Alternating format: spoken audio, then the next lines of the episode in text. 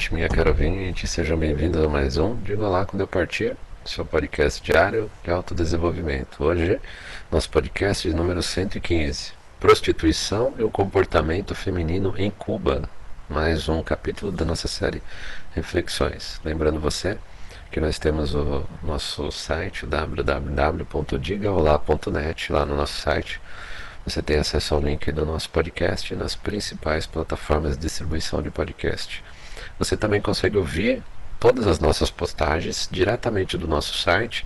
E se você fizer isso diretamente do nosso site, no seu celular, você consegue ouvir o nosso podcast em segundo plano ou até com a tela do celular desligado, economizando assim bateria do celular sem precisar instalar nada. Você, através do nosso site, consegue enviar uma mensagem de áudio para nós sem precisar se identificar ou, caso prefira, pode enviar uma mensagem para nós através do e-mail diga quando eu partir, gmail.com, tudo junto sem acento. Mande a sua história, faça a sua crítica, fale comigo.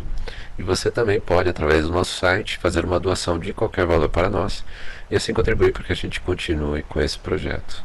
Meu caro ouvinte, minha caro ouvinte, uh, decidi falar hoje, né? E os ouvintes vão começar a notar que eu vou começar a dar exemplos reais, né? Já que eu não posso, às vezes, é, já dei alguns exemplos da minha vida pessoal, mas eu gosto. Ao contrário de muitos conteudistas da área masculinista que tiram histórias da bunda, literalmente, né? inventam reflexões tiradas da sua própria bunda, é, tiram, desculpe o termo, mas tira, é, é, é tira é, falsos, uh, falsas conceituações de que ele inventou na cabeça dele e, e, não tem experiência nenhuma de vida e o cara quer dar lição de moral, como tem o Epifania Disruptiva, por exemplo, né? E, e, aquela turma do Trunks do Futuro. Tem, às vezes eles até acertam na mão, mas muitas vezes eles inventam, ficam lá naquela. Tipo o Kodama, ficam naquela. A, naquela embromation né, deles, né? E não tem experiência nenhuma em psicologia, em vida prática, né? Então, eu estou trazendo. Uh, quem quem está ouvindo no YouTube vai ver o link. Uh, eu vou deixar o link no enunciado. Quem está ouvindo no nosso site também vai ver o link uh, que eu citei, né? Da, do vídeo que eu estou citando do documentário. E quem está vendo nas plataformas de podcast, eu vou tentar colocar na descrição do podcast mas você também pode, o, o link, né? Mas você também pode ver o, o vídeo procurando no YouTube. O canal chama Planeta Juan, com J, né? Planeta Juan, tudo junto. E o nome do vídeo é Dia 3, La Cruel Vida Real de las Rineteiras em Cuba, uma triste realidade. Né? Então a descrição e o link eu vou tentar deixar para todos os canais dos meus ouvintes. É um documentário, eh, esse Juan ele percorreu Cuba é, por alguns dias, né? E, e, ele tenta mostrar, nos últimos dias eu andei vendo alguns documentários sobre Cuba, primeiro porque eu já fui muito próximo, tem uma história pessoal minha com Cuba, é, não sei se já contei, mas futuramente talvez eu conte com mais detalhes, né? É, e o, o, ideal de Cuba, o bom de Cuba, é que é um país que ainda, apesar de ter uma cultura muito próxima aqui do, do Ocidente, muito próxima aqui da América Latina, da nossa vivência, é um país que ainda não está sob aquela influência de marketing, é, que principalmente do feminismo, você ainda não vê é, no alto grau que nós, nós temos aqui no Brasil, no resto da América Latina, na Europa, né? É, então você vê algumas coisas não estão contaminadas. Você consegue ver, por exemplo, com relação ao tema que a gente vai falar hoje, a prostituição e a, a mente feminina, né? Você consegue ver é, num, num estado mais puro o comportamento feminino num estado mais puro. É uma história cruel, né? Se você for ver, é, você tem é, quando você ouve a história, é, eu vou resumir qual é a história. Né? Nesse episódio que eu estou citando, o Juan ele mostra a história de uma rineteira, que é uma prostituta em Cuba. Né? É, e aí ele faz o seguinte: ele é abordado por ela no centro de Havana, né, onde geralmente os turistas estão. As gineteiras, né, as prostitutas em Cuba, elas procuram os turistas. Né, ele estava se comportando como um turista, ele é um turista lá em Cuba, claramente. Você consegue ver a diferença, às vezes, pelo próprio comportamento, pela roupa que a pessoa veste. Né. É, e ela abordou ele no sentido de ter um cliente. E aí ele explicou para ela que ele estava fazendo um documentário e, e falou, olha, é, eu pago para você o mesmo que você receberia né, no seu programa, mas é, eu só quero contar a sua história, gravar a sua história. Você me levaria a sua casa, contaria a sua história. Ela sem problema nenhum. Isso já chama muita atenção. Né? Uh, em Cuba, principalmente, por exemplo, uh, você não vê ela tão envergonhada em contar a história dela, né, como uma prostituta. Primeiro porque lá a mídia não tem o, a importância que tem aqui. Né? Você ter seu rosto publicado e dizendo que você é uma prostituta, para ela não tem tanta importância porque ela sabe que a grande maioria das pessoas com que ela lida diariamente não vão ter acesso a esse vídeo uh, mostrando o que ela faz, né?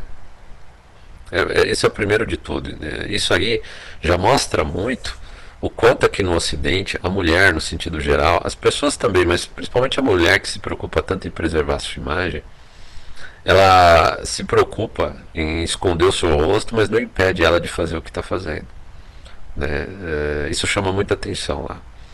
E ela, até com uma certa inocência, ela aceita, né? E e mostra a casa dela. E o curioso, o grande curioso de tudo isso, pelo menos na minha opinião, é que ela mostra a casa dela com o, o atual marido, né? Você vê que não é um marido de casamento, mas é, ajuntou os panos, né? Vamos dizer assim, está numa união estável com um rapaz. Ela tem, ela alega ter 18 anos. Ela tem uma filha pequena que não mora com ela. O pai, o pai da filha dela está preso é, Estou resumindo toda a história que você vai ver lá, caso você não tenha tempo de ver ou, ou você não tenha visto o link, dependendo da plataforma que você está vendo, né? Estou contando a história resumidamente. É, o, a história está toda em espanhol, então se você for ver no YouTube, eu recomendo que você coloque o tradutor automático, caso você não entenda espanhol. E o pai, da, o pai do filho da filha dela está preso, a filha dela não está lá, ela é de um outro, de uma outra província, né? E ela está há dois meses aí nesse bairro do subúrbio de Havana, que é a província central, onde geralmente os turistas estão, né? Não nesse subúrbio, mas ela muitas vezes ela vai a pé, ou às vezes o marido dela, esse atual marido, leva ela para o centro de Havana para ela se prostituir à noite. Né? De manhã ela trabalha numa feira nesse bairro onde eles moram. E eles estão há dois meses, eles alugaram esse pequeno sítio. E muitas pessoas preferem morar em sítios porque conseguem criar alguns poucos animais para obter ovos, para obter plantas, né, comida, produzindo e até ter produtos para vender. Né? Então essa é uma atividade muito comum. Só que tem que alugar, né? Porque é difícil você ter dinheiro para comprar uma casa. Ou... É, é, uma questão bem complexa. Né? Tem outros vídeos depois que eu posso recomendar para vocês entenderem como é a questão lá de propriedade em Cuba, propriedade de residência principalmente. Né? Então ela aluga, faz dois meses, ela aluga de uma parente, né? Mas, é, apesar de ser uma parente dela, ela aluga.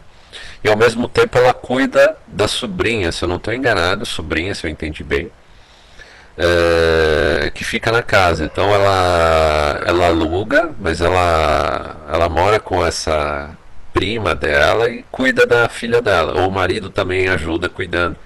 Que o marido aparentemente fica a maior parte do tempo em casa lá e fazendo as coisas domésticas, indo para as filas pegar os produtos que o governo vende mais barato, né, quase gratuitamente, mas não é gratuito, mas você tem que passar o dia todo em filas e filas em diversos lo locais de venda é, que o governo disponibiliza uma coisa ou outra dependendo do dia, né?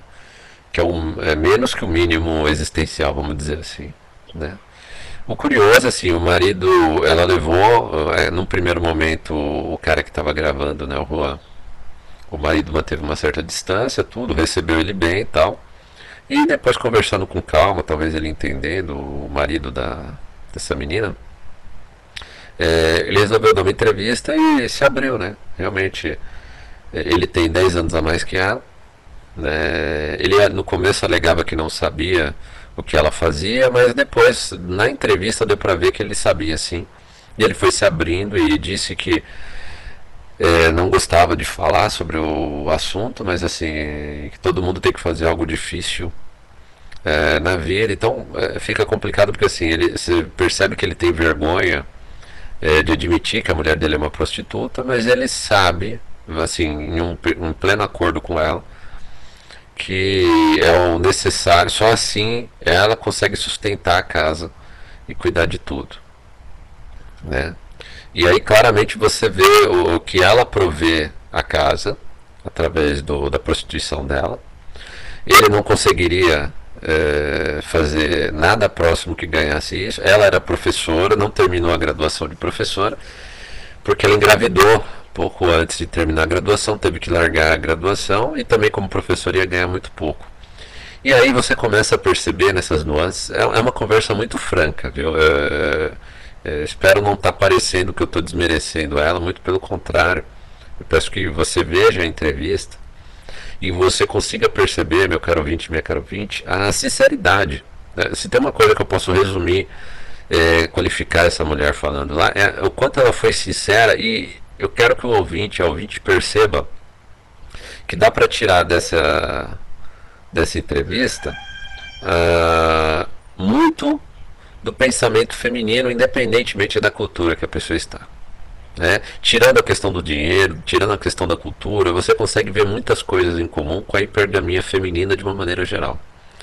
Ela é a provedora da casa. Ela sabe que através dessa atuação dela como prostituta, ela sustenta o marido, sustenta a casa, consegue dinheiro para ter um mínimo de conforto num país que a situação é muito difícil. Ela admite que se sujeita a tudo, inclusive é, em algumas situações, é, exatamente por precisar do dinheiro, é, a pessoa a engana, né, dizendo que o valor, por exemplo, ela disse uma vez que a, o valor do programa era 60 dólares e depois o cara só pagou 30 dólares. Né? Às vezes a pessoa combina uma coisa e quer coisas muito mais sujas, por exemplo. Às vezes ela tem que se prostituir com pessoas que ela tem até nojo. Né? Dá para ver claramente, ela fala isso.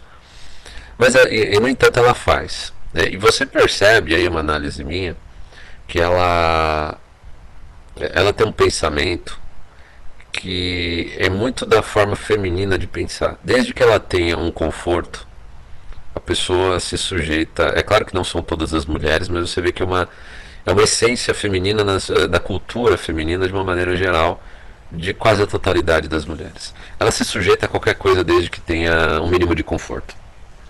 Aí é a base, a essência da hipergamia. Em qualquer cultura, em qualquer país, em qualquer sociedade. Né? Uh, ela está fazendo isso, apesar de todo o desgosto, de todos os riscos que ela corre, né? É, porque isso traz um conforto maior para ela e para a família dela. Isso a coloca no controle. É, eu acho que não é nem tanto, segundo você percebe, não é nem tanto pelo gosto que ela tem, e dá para perceber isso com uma certa nuance. É, o gosto que ela tem é em ela ser a provedora da casa. Por exemplo, você vê que o, o marido está totalmente nas mãos dela. Muitas vezes, quando ela. Quando o entrevistador perguntou para ela se o marido dela sabia do que ela estava fazendo, ela, é, você percebe que ela que manda. Você percebe, quando se conversou com o marido, deu para ver claramente que ele sabia, mas sentia vergonha. E que ela não se importa nem um pouquinho que ele sinta vergonha. Ela é como se ela, ela tivesse um acordo meio que tácito com ele para ele ignorar o que ela faz. Né? Ela disse que já tiveram algumas discussões sobre isso, né? mas no final ele sempre cede porque no final das contas é ela que traz dinheiro para casa e a situação acaba sendo suportável para todos. Né? Então ele é um marido meio que formal. Eu não diria que ele é o Miqueinha, né? Eu diria que ele também está tendo seu proveito, né? Ela é uma mulher bonita, é uma mulher jovem. Porém, assim, é, na essência do que é ser uma esposa, é, é mais do que, por exemplo, ele teria em, em questão de ter uma família, ter uma casa. O cara tem uma mulher que é prostituta, que tem um filho de um cara que está preso, é sustentada por ele, É, e, pro, e, pelo que eu vi, ele não tem um emprego, ou se tem, é um emprego que fornece uma remuneração baixíssima, tanto que ele que fica em casa fazendo as tarefas domésticas.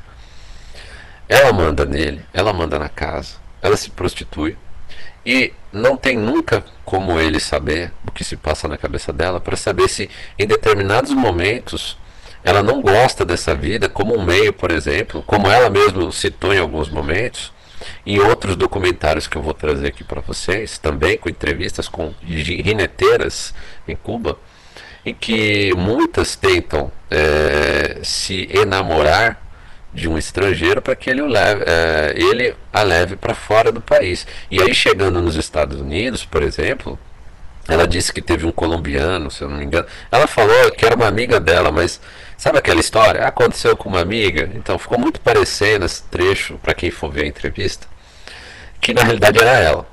Que provavelmente um colombiano ou um mexicano, ou os dois, né, um mexicano e um colombiano, se apaixonaram por ela apesar dela falar que foi uma história com uma amiga, né? Ficou muito aquela questão de uma amiga, sei. E ela e no final ela não aceitou porque provavelmente ela quer um americano. Né? Ela sabe que talvez no país desses caras ah, ela não vai ter as mesmas condições se separando dele. Né? Tem um outro documentário também que eu vou trazer em que o, o rapaz ele fala, um outro entrevistador, e esse rapaz já cubano, mora lá, conhece, é muito comum a, a mulher cubana às vezes nem se apresentar como prostituta, mas se namorar de um estrangeiro, de um turista. E assim que ele, ele a leva para fora do país, ela chuta ele, né? E, aí ela só queria uma carta para conseguir sair do país, né? Uma possibilidade de sair do país.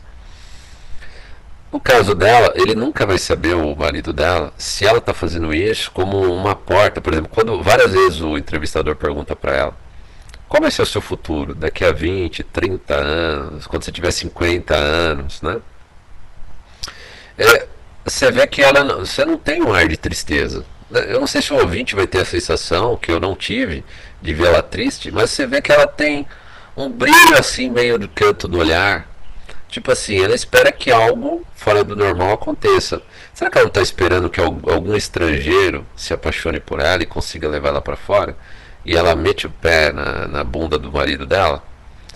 No final da entrevista, quando você vê ela falar, vou largar isso, tal, um dia eu vou largar, é, você não sabe, na realidade, você presume. Você presume que ela está falando da vida de gineteira, né, de prostituta. Mas fica ali no, no, Ficou subentendido que se ela não está falando que vai largar o marido, né? Não vai largar essa vida toda e vai para um lugar melhor. Eu fiquei com essa impressão. E o que, que acontece no final, né? O entrevistador ele paga ela 5 mil pesos cubanos, né? É, a cotação é muito baixa, né? Deve ser algo em torno de 100 dólares aproximadamente, ou menos que isso. Mas é muito mais do que um salário médio de um cubano, com toda certeza é pela entrevista só, é claro, ele não fez sexo com ela em nenhum momento. E ele deixa é, ela e o marido dela no centro de Havana, onde ela procura os, os clientes, né? O marido dela sabe claramente, apesar de ela tentar negar no começo da entrevista. E ele promete para ela assim, ele, né, no meio da entrevista ela fala, o que, que você faria para largar essa vida? Fala, ah, eu seria uma peluqueira, uma cabeleireira, né, em português é, falar, se você tiver. Eh, você sabe cortar cabelo, se você tiver as ferramentas, os meios. Ah, eu tento aprender e largo essa vida, né? Ele falou, eu vou te mandar. Então, todos os equipamentos. Faz uma lista, mantém contato comigo, faz uma lista que eu te mando tudo que você precisa para ser uma, uma, E aí ele fala, né? Você vê que o entrevistador ele também não é inocente. O entrevistador termina essa entrevista dizendo o seguinte: é, longe dela, já com ela no fundo, junto com o marido, né? Lá na praça esperando os clientes dela. O marido sentado ali, meio perdido, né? E você vê até pela postura que é ela que manda, né? Ela manda inclusive no cara. O cara também tá. O marido dela, de certa forma, tá sendo levado pela vida, né? Também é, é confortável para ele ter ela sustentando ele, vamos dizer assim. E, e ele tem a utilidade de, dele de ficar cuidando da casa e da filha e da, da prima dela, né? Da, da, da filha da prima dela, né? Acho que é sobrinha enquanto ela está trabalhando, vamos dizer assim. E aí com ela ao fundo ele fala para a câmera, né, o, o, entrevistador, né, longe dela. Ele fala, olha, eu vou mandar os equipamentos, mas eu não sei se ela vai realmente largar a vida dela para virar uma cabeleireira. Eu espero que sim, mas vou confiar. Você vê que ele, ele não tem inocência, né? Ele conseguiu perceber o entrevistador, o que eu percebi claramente, e se o ouvinte de repente perceber diferente, né? Por favor, faça um comentário, né, se você for ver o documentário.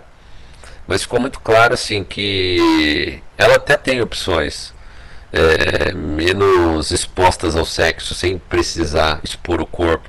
São, são situações em que ela vai ter menos conforto, em que ela vai ter que se sacrificar mais, com certeza vai. Eu tenho certeza que a grande maioria das mulheres em Cuba não se prostituem. Tem uma vida difícil, tem uma vida muito mais dura que a dela. Mas será que não é porque é mais confortável? Será que é porque ela não sente que essa, esse jogo é muito legal que o entrevistador ele tem uma é, ele tem a sensibilidade ele no final do vídeo também ele mostrar ela e a sobrinha dela. A sobrinha dela está no fundo jogando videogame num computador bem antigo lá. E ela está se preparando em casa se maquiando para ir para prostituição à noite né? E ele fala, olha, as duas vão jogar, só que é, essa moça ela vai jogar um jogo já mais de adulto, um jogo mais arriscado, né? Quando ele fala isso, eu tenho a impressão que ele entendeu a questão, né? Eu acho que o jogo dela não é só é, é ganhar dinheiro para dentro de casa. Né? Tem essa questão de uma loteria. Quem sabe eu encontro um, um estrangeiro, um turista estrangeiro, que fica apaixonado por mim e consegue me tirar dessa vida e me tirar desse país, né? Largar esse marido, largar tudo. Que é o que a gente. É um sentimento da hipergamia. É bem puro, bem puro mesmo, sem as nuances que a gente tem na nossa sociedade aqui, com OnlyFans, com Instagram, né? Aqui esse, esse sentimento de hipergamia feminina, ele ficou uh, muito estereotipado com Instagram, com OnlyFans, né? Com com aqueles sites de namoro, né, app de namoro, né, é, Badu, né, e, e, outros aplicativos de namoro, porque a mulher se joga num jogo. Muitas mulheres, elas não estão procurando parceiro, elas estão procurando o bilhete da loteria dela, o cara que, que vai sustentar ela, o cara que vai, é, que vai ser o bilhete de loteria premiado dela, e assim que ele conseguir, ela conseguir agarrar esse cara, pelas vias legais, ela chuta esse cara, faz ele de gato em sapato. Eu pergunto para o ouvinte: será que, por exemplo, alguém como eu, como você, ouvinte que está me ouvindo, for lá e se compadecer com a história dela, porque realmente eu, eu vejo toda a história da entrevista, eu não, eu não sinto ela como uma aproveitadora, eu não sinto ela, eu acho que o ouvinte também não vai é, sentir raiva dela, sentir, olha, mulher, mulher hipergâmica, como às vezes a gente sente do comportamento das mulheres hoje aqui no, no Ocidente, no Brasil, né, no, no Ocidente de uma maneira geral. Você vê que tem uma pureza nessa hipergamia, você vê que é algo do feminino, da essência feminina. Buscar mais conforto através do mínimo esforço possível. Ela quer conforto, ela quer. É, você vê claramente que assim, se repetindo a, a, a, suposição, né? Se eu você, ouvinte que está me ouvindo, conhece a história dela, se compadece, fala, ah, eu vou uh, fazer como o Cavaleiro Branco, né? Salvar essa dama dessa vida, né? Como muitos miquenhas da vida falam. Né? É, ela é uma ótima isca para um miquenha, né? Pro, já pensou? Uh, ela é bonita, ela fala bem, né? Como ela quase terminou uma graduação de professora, ela tem uma fala muito boa. É, eu entendo espanhol, então eu vi todo o documentário em espanhol. Ela fala muito bem. Ela tem um entendimento da situação. E... Mas eu não vejo tristeza. Eu não vejo toda essa tristeza que às vezes o cara colocou com uma música de fundo, é, é meio triste, né? Contando a história dela. E eu não vejo no olhar dela uma certa tristeza, não. Né? Eu acho que às vezes com um, dois programas numa semana ela consegue o dinheiro para o mês inteiro em Cuba. Né? Eu acho que ela. E pelo tamanho da casa que eles alugam, eu acho que ela não ganha mal. Eu acho que eles têm um dinheiro para ficar tranquilo, fora o sustento que tem essa pequena chácara que eles têm, né? Então, fome eles não passam. Ela tem muitos meios de, de conforto, né? É, E o homem ela controla. O marido da casa dela sabe o que ela faz, ela está numa posição muito confortável. Né? Ela manda no marido, ela controla, ela tem um orçamento. E ela tem essa possibilidade que aqui as, as mulheres de uma maneira geral é, tem também como grande bilhete de loteria, né? Que é fazer um perfil lá com fotos é, totalmente editadas, com filtros, né? E esperar é, fisgar um micainha, um, um, alguém que não seja um assalariado, né? Alguém que tenha uma boa remuneração, uma boa grana, para depois ela arrancar uma parte dos bens dele e meter o pé na bunda. O dela na realidade, se o cara tirar ela de lá, de Cuba, já é uma grande coisa para ela. Porque, por exemplo, se for um americano, por que, que ela. Essa história que ela disse que é da amiga dela e não dela, né? Do mexicano e do colombiano. Porque provavelmente ela quer um americano. Porque ela sabe que tem um acordo, é, tem um, nos Estados Unidos uma lei de quase que automaticamente, ela por ser cubana, ela vai conseguir o visto de refugiada de Cuba. E, nos Estados Unidos, né? Ela vai conseguir um suporte nos Estados Unidos. Tem muitos cubanos, tem muitas associações cubanas, eles sabem disso. Então assim que ela sair, mesmo que o cara não pague pensão para ela, ela quer sair de Cuba, ela não tem meios de sair de Cuba, ou de alguém proteger tirando ela de Cuba, né? Claramente, se ela tiver oportunidade disso, e se eu notei bem essa história que ela disse que é, foi com a amiga dela, mas na realidade deve ter sido com ela, é, é o que ela está esperando, que não que seja um colombiano, um mexicano, um brasileiro, que seja um americano. Né? Isso é hipergamia no seu estado mais puro. Né? É a pessoa. e, e, assim, o, o que me chama a atenção é ser um jogo aberto. O marido entende o que está acontecendo. Também está confortável para ele. O problema aqui no Ocidente, aqui no Brasil, é que esse jogo não fica claro. Né? É, muita gente olha lá, apps de namoro, foto no Instagram, é, é, mas não percebe esse jogo que faz parte da essência feminina e esse jogo que aqui no Ocidente está multiplicado por 10 mil. Né? Hoje, qualquer mediana joga uma foto com vários filtros lá no Instagram, no, no Badu ou em algum app de namoro, ou vende fotos, é, pack de fotos lá no OnlyFans e acha que já está com seus bilhetes premiados, basta fisgar um, um pagador de boleto. E muitas vezes consegue, algumas vezes consegue. Vai ficar cada vez mais difícil conseguir porque os homens estão acordando para esse tipo de comportamento. Mas você vê que é um comportamento quase que to é, totalmente feminino, na quase totalidade, essencialmente feminino. Não estou dizendo que 100% das mulheres são, mas é a grande maioria.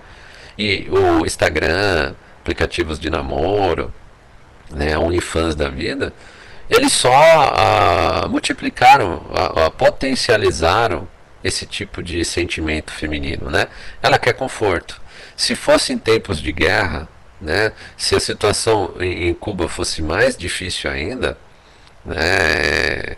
Com toda certeza, assim, ela é, ela iria ter um comportamento até mais hipergâmico que esse que ela tem, né? Talvez ela nem é, ficasse de manhã no trabalho dela na feira. Talvez ela ficasse 100% do tempo nesse trabalho noturno dela. Né? Sem contar que o cara se sujeita a criar a, a, a, a ter, por exemplo, o marido, o ex-pai da criança, que provavelmente é um cara que ela deve ainda ser apaixonada, muito se a gente bem conhece esse tipo de história, né? que foi o, o drogadinho daqui, né? O, o Zé Droguinha daqui, quando ela estava no carrossel e fez o filho com o pai do filho dela e não era uma pessoa de boa índole, tanto que ele foi preso. É, o atual marido corre o risco ainda de, de sentir todo o ódio ainda o, do, do, do pai do, do filho dela, do, do pai do filho dela, né? E quando ele saiu da prisão, é capaz dela voltar para ele. Né? Já que ela que manda na situação, ela só quer um homem que dê um mínimo de suporte lá e que ela possa mandar.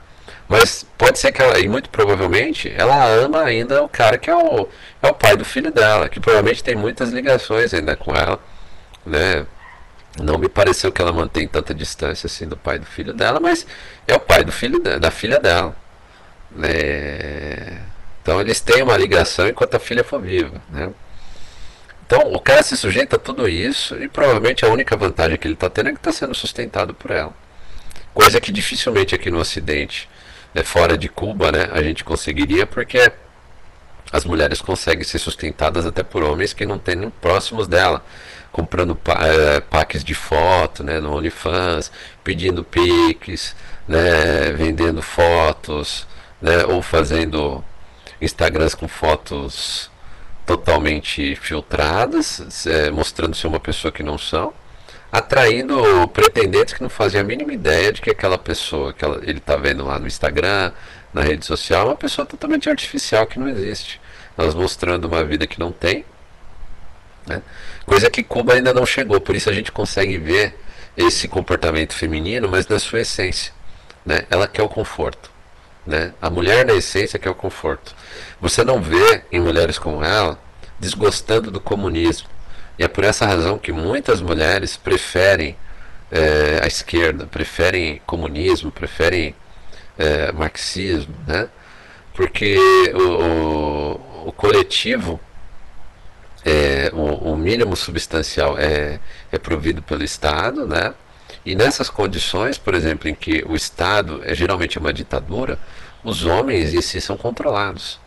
Né? Os homens em si é, são calados, literalmente. Basta ela é, jogar com o sistema e ela vai conseguir um mínimo de conforto como ela está fazendo. Por mais que ela diga que seja desagradável, várias vezes o entrevistador, para quem for assistir essa entrevista, ele pergunta para ela, mas se é tão ruim, por exemplo, você se deitar com alguém que é sujo, com alguém que não tem um cheiro bom, é tão desagradável para você, tão ruim, por que, que você continua?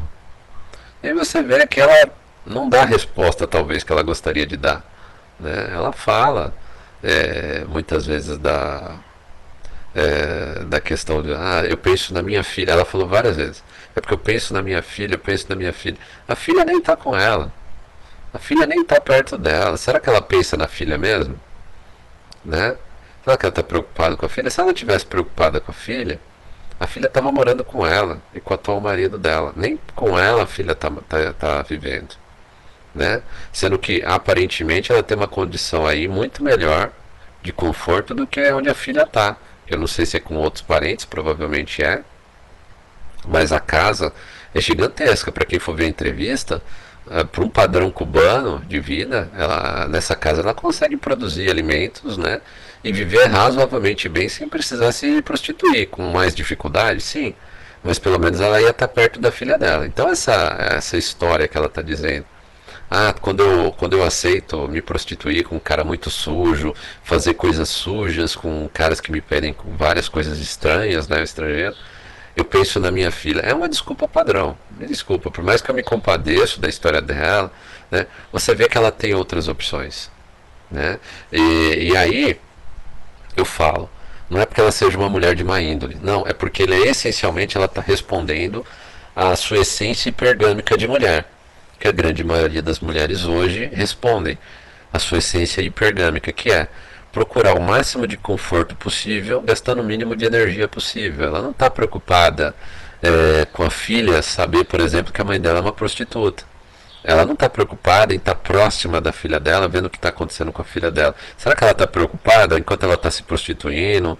É, a filha dela ela não sabe onde é que está, fazendo o que está? Ah, porque ela confia com o parente com que está a filha. Uma mãe que seja uma mãe mesmo responsável, e ela tem uma casa grande, tem condições em Cuba, pelo menos para dar um mínimo substancial, né, existencial para a filha, ela ia querer estar tá com a filha nessa casa alugada aí. E provavelmente ela só consegue alugar essa casa com a prima porque uh, ela faz programa e parece que a, a, prima dela, pelas roupas que a prima dela tá, talvez seja que faça programa junto com ela. Eu coloquei esse, esse conteúdo para a gente começar a ver que a questão não é só cultural, né? Tem uma certa essência de pensamento feminino nessa hipergamia feminina, né? Você está vendo um país é, que é Cuba, que não tem influência ainda da, da, de TikTok, de Instagram, é, de mídias sociais. Então a gente consegue ver, é, sem toda essa, essa realidade de mídias sociais, todo o impacto que tem, né, que muita gente fala que tem, é, é um impacto essencial para as mulheres terem o comportamento que estão tendo, eu diria que é, maximizam né, o comportamento hipergâmico das mulheres. Mas você consegue ver que, no geral, é, elas têm um, um, uma essência de um pensamento feminino original. Que é, ela não está preocupada com a filha dela, ela não está preocupada com a honra dela. Né? É, ela está preocupada em ter conforto gastando o mínimo de energia possível. Essa é uma essência não de todas as mulheres, mas de muitas mulheres, e que é uma essência da hipergamia que é maximizada nos dias de hoje pelas mídias sociais. Né? Quem duvida, por favor, assista a entrevista. Tem outras ainda, entrevistas de outros eh, visitantes de Cuba. Eu estou pegando Cuba como um bom exemplo de um lugar que ainda não tem a influência das mídias sociais aqui no Ocidente e que tem uma cultura muito próxima aqui da América Latina nossa. Para os ouvintes começarem a entender os que ainda não perceberam que não é tanto as redes sociais, é um comportamento feminino. Tanto é que é, muito antes de ter internet é, de, de alta velocidade, de banda larga no Brasil, eu passei por várias situações é, Red Pill, né, que eu não sabia, eu não conhecia e que hoje é, a gente discute aqui são discutidos nos canais masculinistas, mas aconteceu comigo muito antes, né? Mas sempre houve aqueles conselhos, né?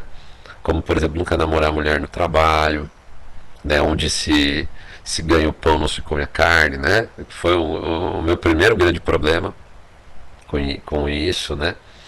É, da Red Pill tem a as questões da hipergamia, se eu tivesse conhecido desde cedo a questão da hipergamia feminina, é, eu teria evitado muita perda de tempo, muito problema, e poderia ter tido um problema ainda mais. É, no meu caso específico, por exemplo, que a minha primeira noiva, que inclusive, é, eu já vou dizer de passagem, minha primeira noiva fisicamente é muito parecida com essa moça da entrevista. Né? Por isso que talvez tenha me despertado um gatilho para contar essa história. Né? Muito parecida fisicamente. É, e ela, na realidade, ela não queria casar comigo. Né? A gente, ela largou de mim um pouco antes de a gente se casar, porque ela foi honesta. Graças a Deus ela foi honesta. Né? a questão que ela queria não era o casamento, ela queria um pai para o filho dela, que foi o que ela conseguiu mais para frente de outra pessoa. Mas se ela tivesse feito isso, ido para frente com o casamento e feito um filho, eu estaria hoje separado do meu filho dela, porque ela não, com certeza ela não conviveria comigo, como não conviveu com nenhum homem, porque ela tem um gênio muito forte. Eu achei que eu iria conseguir suportar viver ao lado de uma mulher com um gênio tão forte, com certeza eu não conseguiria. E infeliz e perdendo metade do apartamento que ela não contribuiu com um centavo para construir. E eu dei o sangue meu durante anos para pagar e reformar aquele apartamento. Foram pelo menos 10 anos da minha vida reformando o apartamento pagando o apartamento, que dinheiro que seria metade dela sem ela ter dado um centavo ou movido uma única palha para construir aquele, casa, aquele apartamento. E a justiça não, não veria isso, não, não, estaria olhando isso. Essa é a grande falha da nossa justiça. Somos nós homens que temos que ver isso. Você ouvinte homem que está me ouvindo, que é jovem, que está ou ainda não tão jovem, mas que já passou por algumas situações e está ouvindo esse canal, Acorde para a vida, a situação é outra. Né? Acorde para a hipergamia feminina. Né? É, foque no seu desenvolvimento, foque no seu progresso. Muito cuidado em se envolver com uma mulher, muito cuidado em se envolver num relacionamento hoje. Não vale a pena, a não ser que você queira muito ser pai. E mesmo assim, tem outras maneiras de ser pai, adotando criança. Tem outras maneiras. Pense mil vezes e não confie cegamente em nenhuma mulher, nenhum, em ninguém para ter um relacionamento, mas principalmente não confie numa mulher para ter um relacionamento, por melhor que ela seja. Não confie 100%, mesmo que você queira se arriscar aí no, no relacionamento, porque essa essência da hipergamia feminina, assim como a essência da traição no homem, da, a essência da da poligamia no homem também é latente. Né? O homem tem problemas também, assim como a mulher tem. O do homem é a poligamia. E o homem tem que segurar isso nele. Né? Não, não são todos os homens que conseguem segurar essa vontade de sair por aí transando com várias mulheres. Não só, tem que ter uma, uma noção cultural, um autocontrole muito grande, tem que ter uma noção dos seus objetivos de vida muito grande para você conseguir se segurar, para não se sujeitar a uma traição, por exemplo, se alguém se oferecer para você. O homem tem esse problema, agora a mulher também tem. o problema da hipergamia. Né? Agora, o que mais tem hoje é incentivo para a mulher ser hipergâmica contra o homem, para ela humilhar o homem, controlar o homem, arrancar tudo que puder dele, sem punição nenhuma. Né? Ao contrário do homem que se trair, tem muito a perder. Meu caro ouvinte, minha caro ouvinte, muito obrigado por me ouvir. É, diga aí no comentário aí embaixo, é, se você estiver no YouTube, no, no, no, nos podcasts, né? Comente aí agora, no, dependendo do podcast, tem uma pergunta sempre de o que você achou do, do episódio. Comente aí se você gosta desse formato de incluir vídeos de casos de documentários, né? Uh, porque eu acho que é um, é um, é algo é um plus a mais, né? É um plus no, nesse tipo de conteúdo. A gente entra com a com a análise, né, da situação, mas a gente mostra fatos reais. Né? A gente mostra situações de vidas reais e faz comparações, como por exemplo nesse caso aí. Claro, com todo respeito à moça lá, como eu disse, ela lembra muito a minha ex-noiva, né, a minha primeira noiva. É, e eu entendo, eu me compadeço de toda a história dela. Mas eu acho que é, é, ela criou uma narrativa na cabeça dela em que se justifica se prostituir. Ela, ninguém colocaria na cabeça dela, esse é o grande problema, de que ela pode ter uma vida mais sacrificante, mas sem precisar se prostituir. Mas será que ela faria isso? Como, por exemplo, o, eu acho que foi uma grande jogada do entrevistador prometer para ela enviar os equipamentos para ela ser cabeleireira. E ele colocar em dúvida no vídeo, será que ela vai largar a vida mesmo, como ela prometeu, para ser cabeleireira? Eu também acho que ela não vai. Acho que pode ser que, até que ela tente por um tempo, mas é exatamente por essa razão que aquele o cavaleiro branco que tenta salvar uma prostituta do prostíbulo nunca tem sucesso. A prostituta não larga esse tipo de mulher. Não, a, a mulher, a viúva de Alfa, aquela mulher que, por exemplo, uh, casou com um cara que provia tudo para ela, que dava tudo que ela queria, né, por mais que a tratasse mal, chamada viúva de Alfa, quando ela se separa dele, porque ele larga ela geralmente, ou às vezes até porque morre, né, mas muitas vezes porque o cara larga ela por outra, ela nunca supera é, essa, esse abandono, né, e ela sempre vai cobrar do próximo namorado tudo aquilo que o, o, o Alfa dava para ela, e nunca vai ser suficiente. Da mesma forma, é, se entrar alguém, um estrangeiro, que dê todo o conforto que ela tem hoje e até mais, fora de Cuba, né? E às vezes até tirar a filha dela, ela vai provavelmente fazer o cara tirar a filha dela da ilha, né? Vai tentar dar um jeito, tal. Depois que ela fizer isso, ela sempre vai querer mais. Não vai ser suficiente, nunca vai ser suficiente. É, esse é o grande problema que eu tive e muitos homens têm com as mulheres hoje. Nunca é suficiente. E veja que isso não é cultural. Isso é, é da essência da hipergamia feminina, que elas têm que controlar, mas a maioria não quer controlar, né? elas, elas se justificam suas ações com isso, assim como uh, o homem tem o problema com a poligamia, né, e querer sair com várias mulheres ao mesmo tempo, vídeo caso Daniel Alves, e recente, né? E mesmo é, sabendo do risco, mas muito provavelmente tendo muito mais punição não controlando a sua poligamia do que elas têm não controlando a sua hipergamia. Meu caro ouvinte, minha caro ouvinte, muito obrigado por me ouvir e até o nosso próximo podcast.